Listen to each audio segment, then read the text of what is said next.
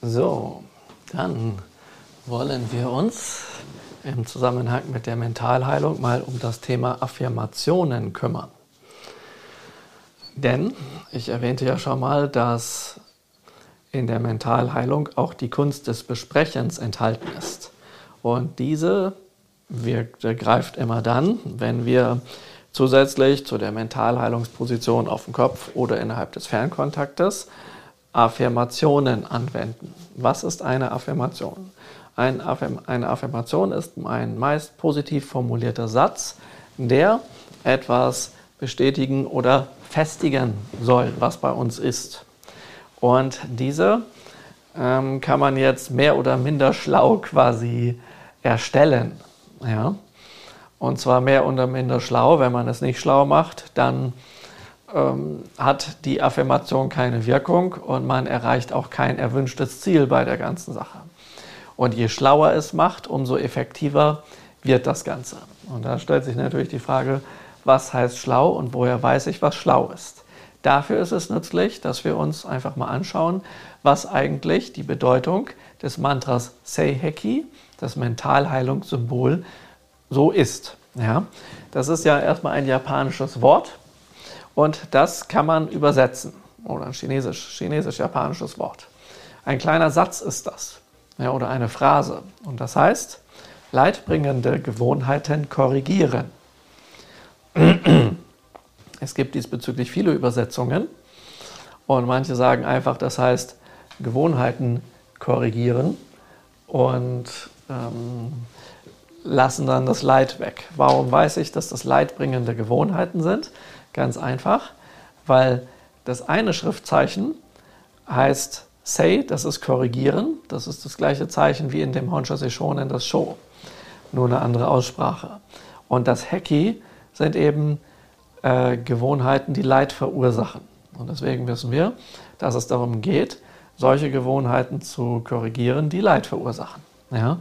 Und nicht irgendwelche zu korrigieren, die kein Leid verursachen. Und damit sagt uns das Mantra der Mentalheilung von Usui gleichzeitig auch etwas über das Wie aus, wie wir das machen. Das heißt, wir sprechen bei der Besprechung das Leid an, in diesem Fall die leidbringende Gewohnheit, um diese quasi loszuwerden, um diese zu korrigieren.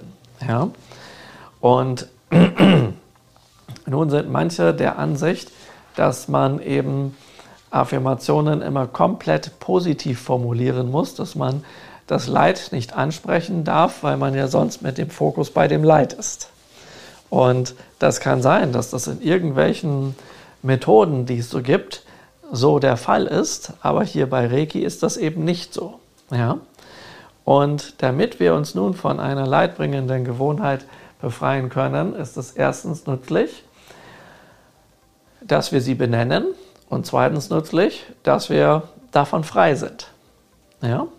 Nehmen wir mal an, ich habe eine Angst. Also nehmen wir mal an, ich habe Angst, Fahrstuhl zu fahren. Ja? Dann wäre eine gut funktionierende Affirmation, ich bin frei von der Angst, vor der Angst, Fahrstuhl zu fahren. Ja? Ich benenne diese Angst und sage, ich bin frei davon. Oder ich bin frei von der Idee, dass Fahrstuhlfahren gefährlich ist. Ja? Ich glaube, ich bin frei von dem Glauben, mich vor dem Fahrstuhlfahren fürchten zu müssen. Das alles sind brauchbare Affirmationen. Das heißt, wir gehen davon aus, dass wir einen Glaubenssatz haben, dann sagen wir, ich bin frei von dem Glauben, oder dass wir eine fixe Idee haben, die uns dazu bringt, ich bin frei von der Idee. Ja? Ich kann auch sagen, ich bin frei von dem Glaubenssatz ja? und sowas. Ich bin frei von der Prägung, wenn ich weiß, ich wurde irgendwie geprägt. Und dann benennt man diese Prägung. Und schwuppdiwupp habt ihr eure passende Affirmation. Und so, interessanterweise, hat das Frau Takata von Hayashi gelernt und auch so gelehrt. Allerdings ist dann irgendwann im Laufe der Reiki-Geschichte es dazu gekommen, dass eine Autorin für eine berühmte Autorin also eine Autorin für äh, positives Denken, die dann im Laufe der Zeit ganz berühmt wurde und Louise Hay heißt, Bücher mit Affirmationen rausgebracht hat, mit ganz vielen positiven Affirmationen. Da sind tolle Affirmationen dabei, Aber oft ist das so, wenn ich früher, weil alle Reiki-Meister diese Bücher empfohlen haben, ähm, diese Affirmationen für mich angewandt habe, dass das sich zwar gut anfühlt, aber auch nichts sich in meinem Leben geändert hat. Und daraus kam dann die Idee bei den Leuten, dass die Mentalheilung vielleicht nicht wirkt. Also wir haben einmal das Phänomen, wenn sie wirkt, dass dann innere Wächter und Sabotageprogramme auftauchen und sagen, oh nein, das wirkt eigentlich zu viel. Und äh, wenn wir frei sind von Leid, dann ähm, ist das nicht mehr unser gewohntes Terrain, also lenken wir uns selber ab. Ja? Und dann gibt es gleichzeitig noch die Affirmationen äh, sozusagen für die inneren Wächter, mit denen ähm, mit den, die Mentale, mit den Affirmationen, die sowieso nichts verändern, die kann man dann machen. Und egal wie man es macht, ähm, im Kopf tickt dann irgendwie irgendwann, das taugt sowieso nichts, also muss ich mir was anderes suchen. Und das liegt aber nur einzig allein an der Tatsache, dass die Affirmationen so gewählt werden, dass sie nicht funktionieren. Also wenn ihr jedes Ausdrücken von Leid vermeidet, dann sprecht ihr das nicht an. Und da gelten, greifen ja zwei Punkte, die nützlich sind zu wissen. Der eine besteht nämlich ganz einfach darin, dass Seiheki, dieses Symbol, kommt aus dem Sanskrit, aus einem von einem buddhistischen Symbol namens Shri, wo es darum geht, die Ursache von Leid hinwegzubrennen und dann das Licht einzuhauchen. Das bedeutet in etwa dieses Zeichen. Und ähm, das geht quasi auf den Urbuddhismus zurück, ja, der vier edlen Wahrheiten, wo der Buddha irgendwann erkannt hat, es gibt Leid, ja, es gibt eine Ursache von Leid, es gibt ein Ende des Leids und es gibt einen Weg, das Leid zu beenden. Oh, jetzt habe ich die Reihenfolge durcheinander gebracht. Natürlich gibt es einen Weg, es zu beenden und danach gibt es dann das Ende des Leids. Ja? So, und diese äh, vier edlen Wahrheiten ja, stehen natürlich jetzt genau im Zusammenhang. Das Fokus auf das Leid. Ja. Ähm, bei der Mentalheilung. Das heißt, ähm, die Ursache für das Leid ist vielleicht diese Gewohnheit. Natürlich gibt es für diese Gewohnheit auch wieder eine Ursache und es gibt keine endliche Ursache. Das hat der Mönch Kukai ja sehr schön beschrieben, der in Japan die Shingon-Schule begründet hat und diese Sachen aus China mitbrachte. Und ähm, es gibt dann, also es gibt Leid, man erkennt es, man hat das Bewusstsein, dann weiß man, es gibt eine Ursache davon. Um die kümmere ich mich bei der, der Mentalheilung in Schritt 2. Dazu komme ich gleich noch. Und es gibt einen Weg, das Leid zu beenden. Und das Leid beende ich, ben, äh, beende ich, indem ich mir bewusst mache, was ist es und dem einen Namen gebe. Ja, so. Und ich nenne das einfach beim Wort, zum Beispiel Existenzangst. Ähm, ich bin frei von Existenzangst. Ich bin frei von dem Glauben, dass ich nicht genug Geld zum Leben verdiene oder sowas. Ja, könnte man, könnte man sagen. Oder Näheangst. Ich bin frei von Näheangst. Ich bin frei von dem Glauben, dass Nähe anderer für mich gefährlich ist. Natürlich kommt jemand zu so einem Glauben, wenn er in der Nähe von anderen und schlechte Erfahrungen gemacht hat. Aber das heißt ja nicht, dass alle so sind, sondern dass das vielleicht nur die Erfahrung mit Einzelnen war. Ja? Und so entstehen beispielsweise Ängste und diese werden einfach direkt benannt. Und jetzt kommt die große Frage, ja, warum werden die denn benannt? Warum sagt man nicht einfach das Positive? Wenn wir einfach nur das Positive sagen, haben wir keine Affirmation, sondern eine Suggestion. Wenn ich jetzt zum Beispiel Kopfschmerzen habe, und die Kopfschmerzen haben natürlich eine Ursache, irgendetwas, zum Beispiel ein verspannter Nacken kann zu Kopfschmerzen führen, dann könnte ich jetzt eine berühmte Affirmation nehmen, die da lautet, mein Kopf ist frei und klar. Ich spreche zwar meinen Kopf an, aber nicht die Kopfschmerzen. Ich habe keine Verneinung innerhalb dieses Satzes.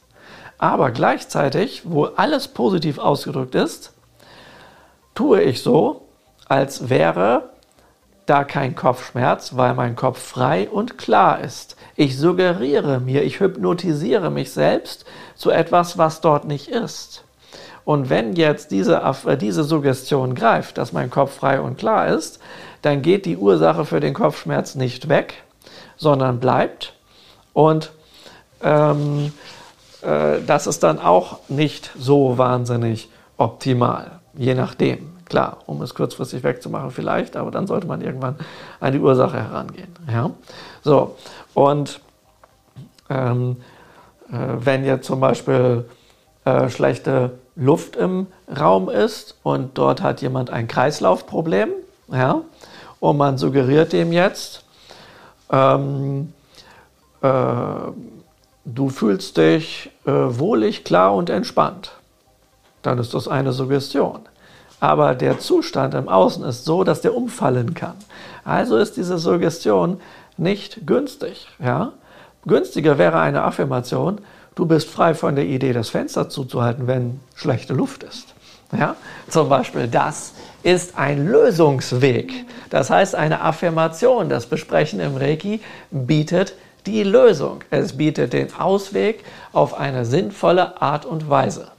Wenn jetzt aber das nicht hier im Außen ist, wie jetzt mit der schlechten Luft, ja, sondern das wirklich nur im Innen ist und der eine, einen Glauben hat, und Glaube bedeutet ja nicht Wissen an etwas, was nicht unbedingt existiert, ja, dann äh, zum Beispiel, äh, da hat einer Angst, wenn er ein Kaugummi auf der Straße kleben sieht.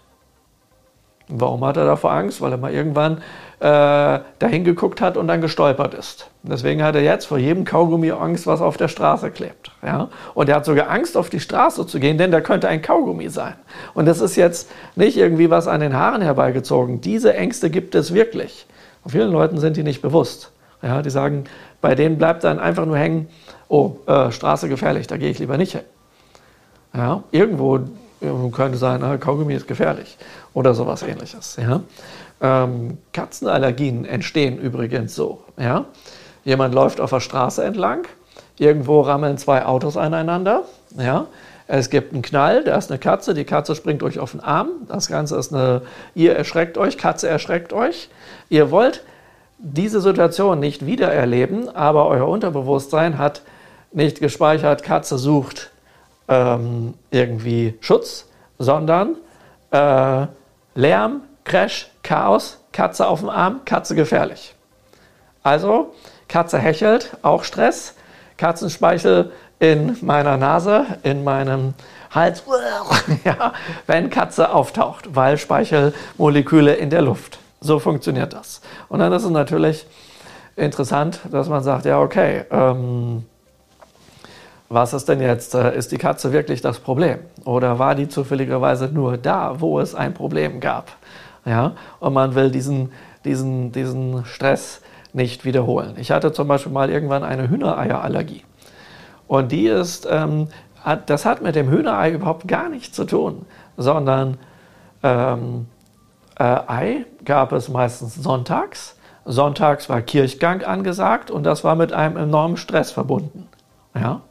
Und deswegen hat mein Unterbewusstsein Ei gleich böse assoziiert. Ja? Und deswegen geht der Hals zu. Als ich das für mich innerlich geknackt habe, führte das dazu, ich gehe nicht mehr in die Kirche und ich esse jeden Morgen drei Eier. ja, und das ist überhaupt gar kein Problem. Das heißt, ich habe das geistige Thema geknackt.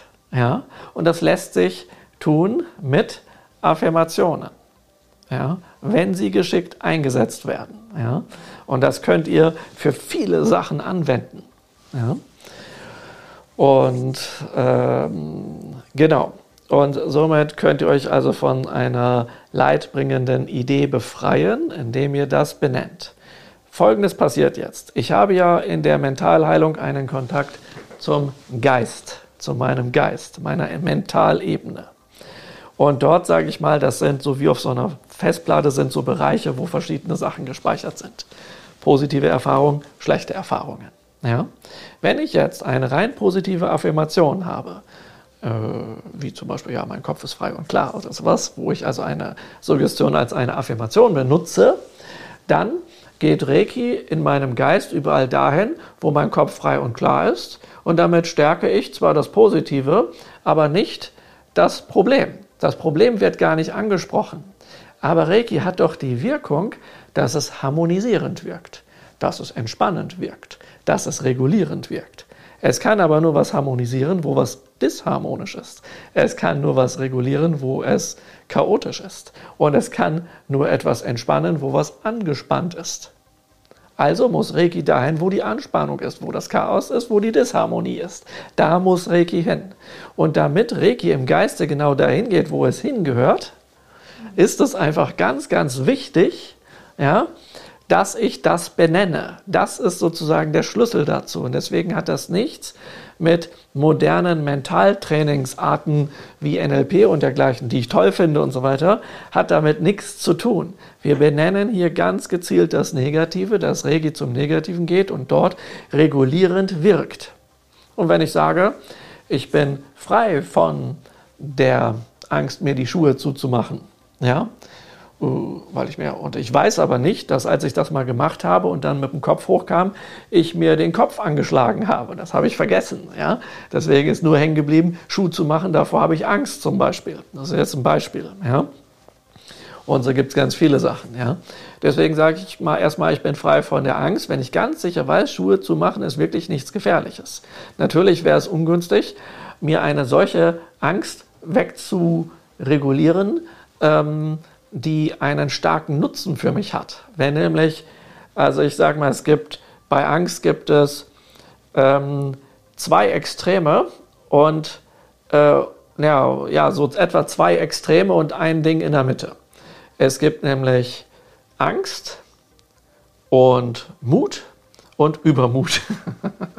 ja, bei der Angst, ja. Also, wenn wir Angst haben, dann vermeiden wir etwas. Wenn wir Mut haben, dann tun wir es, obwohl wir Angst haben, denn sonst wäre es ja kein Mut. Wenn wir aber übermütig sind, dann haben wir keine Angst und es ist lebensgefährlich.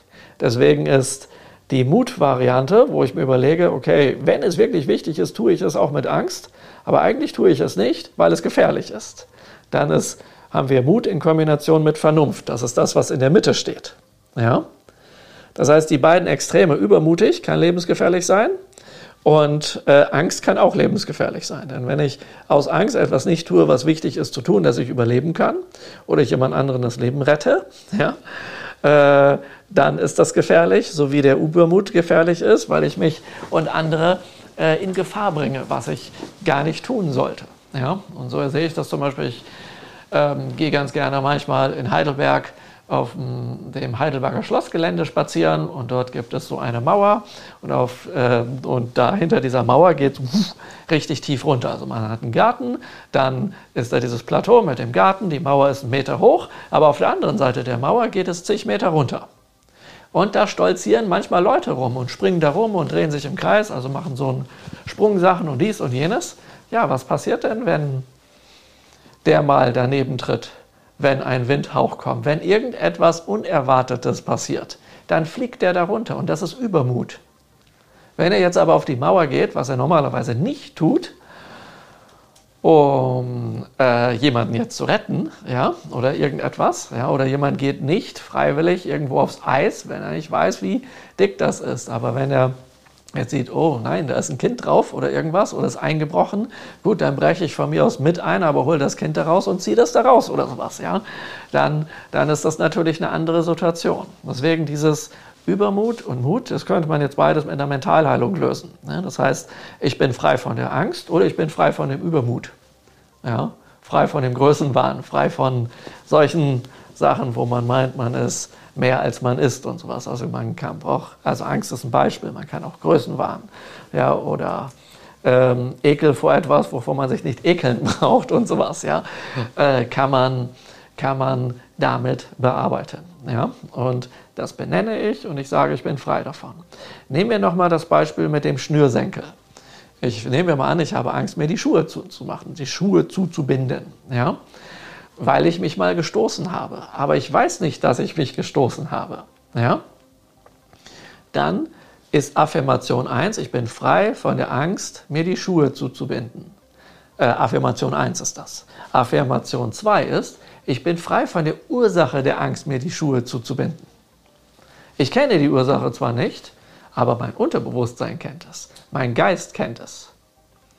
Und es reicht, wenn ich einfach Ursache sage ohne dass ich die Ursache benenne, weil ich die nicht weiß. Und wenn ich das tue, kann es eben passieren, dass mir die Ursache einfällt. Ach, so ist das. Mann, das habe ich völlig vergessen, merkt ihr dann auf einmal. Ja? Und das ist dann total genial. Ja?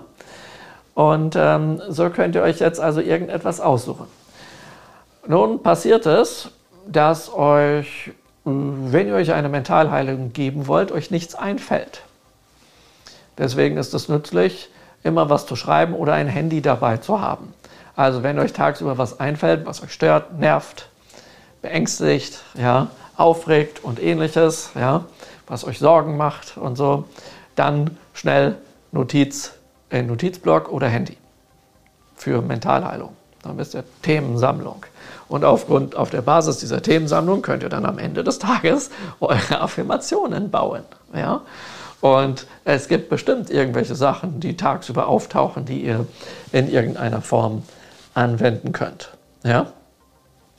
Und auf diese Weise könnt ihr das dort ähm, dann machen.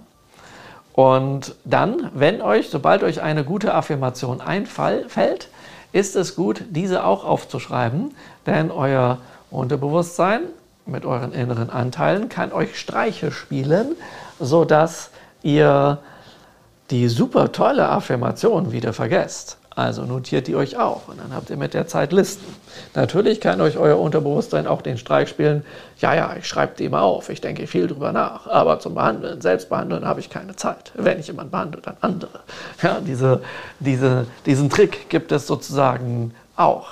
Ja, da müsst ihr einfach ein bisschen aufpassen und deswegen am besten regelmäßige Zeiten einführen, wann ihr euch Mentalheilung gibt. Und äh, selbst wenn ihr das nur fünf Minuten am Tag macht, ist das 35 Minuten in der Woche. Ja? Zehn Minuten pro Tag ist natürlich besser, aber eine Stunde pro Tag ist so viel, dass ihr dann völlig äh, beballert seid, weil euer, oder am Anfang, mit der Zeit könnt ihr euch daran gewöhnen, weil euer Geist sich erstmal auch daran gewöhnen muss. Ja? Aber auf diese Weise könnt ihr viele, viele Themen knacken. Ja? Und das ist ziemlich genial. Ja?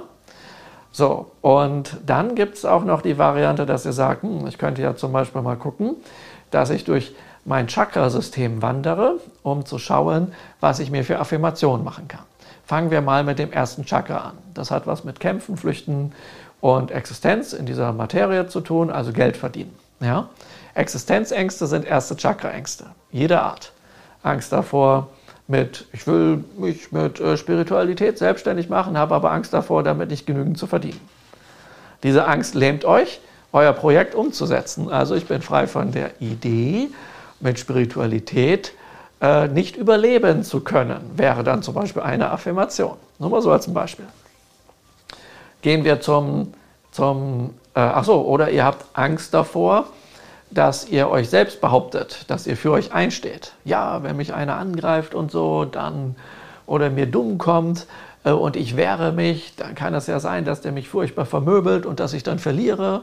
Naja, wenn ihr euch aber nicht wehrt, habt ihr auch schon verloren. Ja? Also wäre das vielleicht gut, dass ihr euch wehrt. Ja? Und dann, ja, ich bin äh, frei von der Angst, äh, auf die Mütze zu bekommen. Ich bin frei von der Idee, der ewige Verlierer zu sein. Das wäre auch erstes Chakra. Und dann könnt ihr ins zweite Chakra gehen. Ja, was haben wir denn da? Ja, da geht es um Lebensfreude, um Spaß, um Spiel, um Lust, um Sinnlichkeit und solche Dinge. Um Nähe, Näheängste, ja, ganz starke Sachen, sowas. Ja, und dann hm, könnt ihr euch überlegen, okay, ja, also ich wurde immer irgendwie geärgert beim Spielen von anderen Kindern, deswegen spiele ich nicht. Spiele ich mein ganzes Leben nicht mehr. So. Und dann könnt ihr sagen, ja, ich bin frei von der Angst, ähm, äh, ja, äh, Spiele zu spielen ja, oder sowas. Ja. Ich bin frei von der Idee, ähm, äh, dass äh, niemand mich beim Spielen mag oder sowas. Ja. So, solche Sachen könnt ihr dann bauen. Ja. Drittes Chakra, was haben wir da? Da ist euer Charisma, eure Ausstrahlung, euer Ego ist dort auch, aber auch eure Abgrenzungsfähigkeit, die Fähigkeit des Neinsagens ja, habt ihr dort. Ja, und was heißt das jetzt? Das heißt, dass ihr ähm, dann zum Beispiel merkt, ich kann mich nicht abgrenzen. Jeder geht mir über die Grenze. Ja?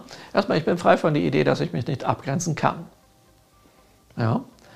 Ich bin frei von der Idee, dass ich mich nicht abgrenzen darf, zum Beispiel. Ja? Ich bin frei von der Idee, dass ich mir immer alles gefallen lassen muss, wäre auch ein Beispiel. Ja? Aber äh, wenn ihr zu Größenwahn neigt und das sagt euch jemand, ja, ich bin frei von der Idee, dass ich besser bin als alle anderen, wäre auch so etwas. Ja? Äh, könntet ihr dann auch nehmen. Das ist auch drittes Chakra. Gehen wir weiter zum vierten Chakra.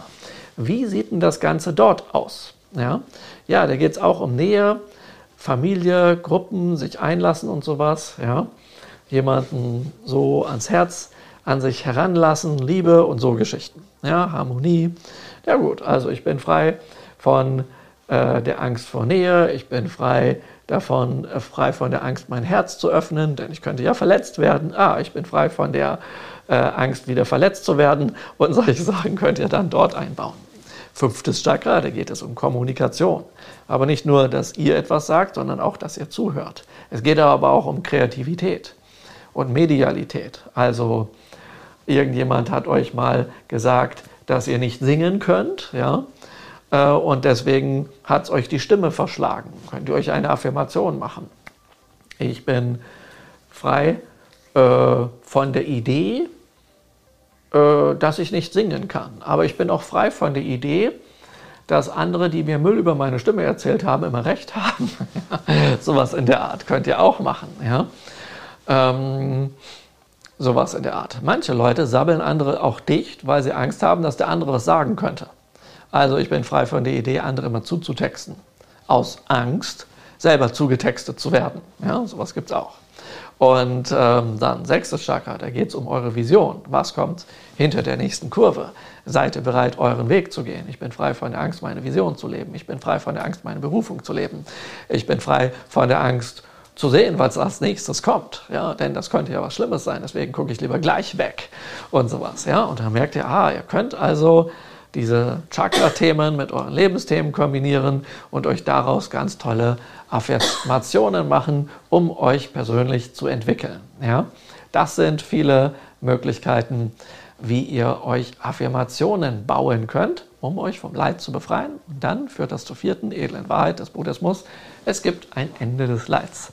Und ist das Leid zu Ende? Ja. Jedes Mal, wenn ein bisschen Leid zu Ende ist, habt ihr dort mehr Freude. Das ist toll. Ja? Und äh, so ist das hier gedacht. Denkt dran, Seiheki kommt aus dem Buddhismus. Entsprechend hat das und Seiheki bedeutet leidbringende Gewohnheiten korrigieren. Das hängt mit den vier edlen Wahrheiten des Buddhismus zusammen. Wir wollen das Leid beenden. Ja? Wir kennen das Leid, wir kennen, wissen, der Weg ist, es gibt eine Ursache vom Leid. Ja? Beides wird benannt in den Affirmationen mit einer Mentalheilung, das ist der Weg. Und dann kommt das Ende des Leids und der Beginn der großen Freude. Und das könnt ihr für viele, viele Themen machen. Das heißt, ihr macht nicht eine einzige Mentalheilung in eurem ganzen Leben und dann ist fertig, ja, sondern ihr macht immer wieder Mentalheilung, das ist so wie Dünger streuen, ja, oder langsam polieren, bis der Kristall voll zum Vorschein kommt. Deswegen wird das spirituelle Herz im Buddhismus auch mit einem Diamant verglichen, der ausgebuddelt und immer weiter poliert wird, bis er wirklich in, seiner vollen, in seinem vollen Glanz erstrahlt. Ja? Das ist damit gemeint. Und somit befreit ihr euch von jedem Dreck. Ja? Oder das Herz wird auch mit einer Lotusblüte verglichen. Die Lotusblüte braucht den Schlamm, das Leid, um zu wachsen und ist dann die reinste Pflanze und es ist nicht mehr möglich, dass sich ein Wassertropfen darauf absetzt, weil es alles abperlt. Entsprechend gibt es mittlerweile äh, Brillen mit Lotus-Effekt, so heißt das. Ja, das heißt, Wasser kommt drauf, blub, fällt einfach runter. Wenn natürlich der Staub sich da so drauf abgesetzt hat, dann kann auch irgendwann wieder Wasser drauf. Ja? Aber solche Sachen gibt es. Ja? Den Lotus-Effekt benutzt man in der Wissenschaft, ja, in der Technik und sowas. Okay, und diesen Lotus-Effekt, den wollen wir erreichen mit Reiki. Das heißt, wenn dann eine Situation wieder auf uns zukommt, nachdem wir diese Mentalheilungen gemacht haben, die uns früher auf die Palme gebracht haben, die uns geängstigt haben, sowas, jetzt müssen wir auf einmal doch Fahrstuhl fahren oder doch über eine Hängebrücke gehen oder, oder, oder, ja, dann, ja, dann schockt uns das nicht mehr so sehr, weil das einfach weil wir das geklärt haben in uns. Ja? Ich bin mit Hunden aufgewachsen, hatte entsprechend nie Angst vor Hunden. Dann habe ich beim Zivildienst äh, mal Gemeindebriefe äh, ausgeteilt an 8000 Haushalte mit dem Fahrrad in einer Woche. Ja?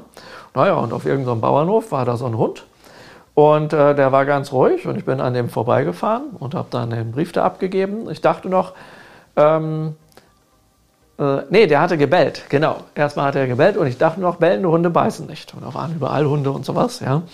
Hat mich eigentlich nicht gerockt. Ja, und auf dem Rückweg dann ähm, machte der so Platz, dass ich schon mit dem Fahrrad da vorbei kann. Und dann springt der, während ich auf dem Fahrrad bin, mir hier hinten in die Wade rein, ja, beißt zu und beißt mir tatsächlich die Wade durch und bleibt in meiner Hose hängen, den ich da noch eine Runde mitschleife. Ja, danach hatte ich erstmal Angst vor Hunden. Aber ich hatte noch ein paar tausend Briefe auszuteilen. Und wenn dann im nächsten Garten ein Hund war, ja, dann blöd, weil äh, ich vor dem auf einmal Angst hatte.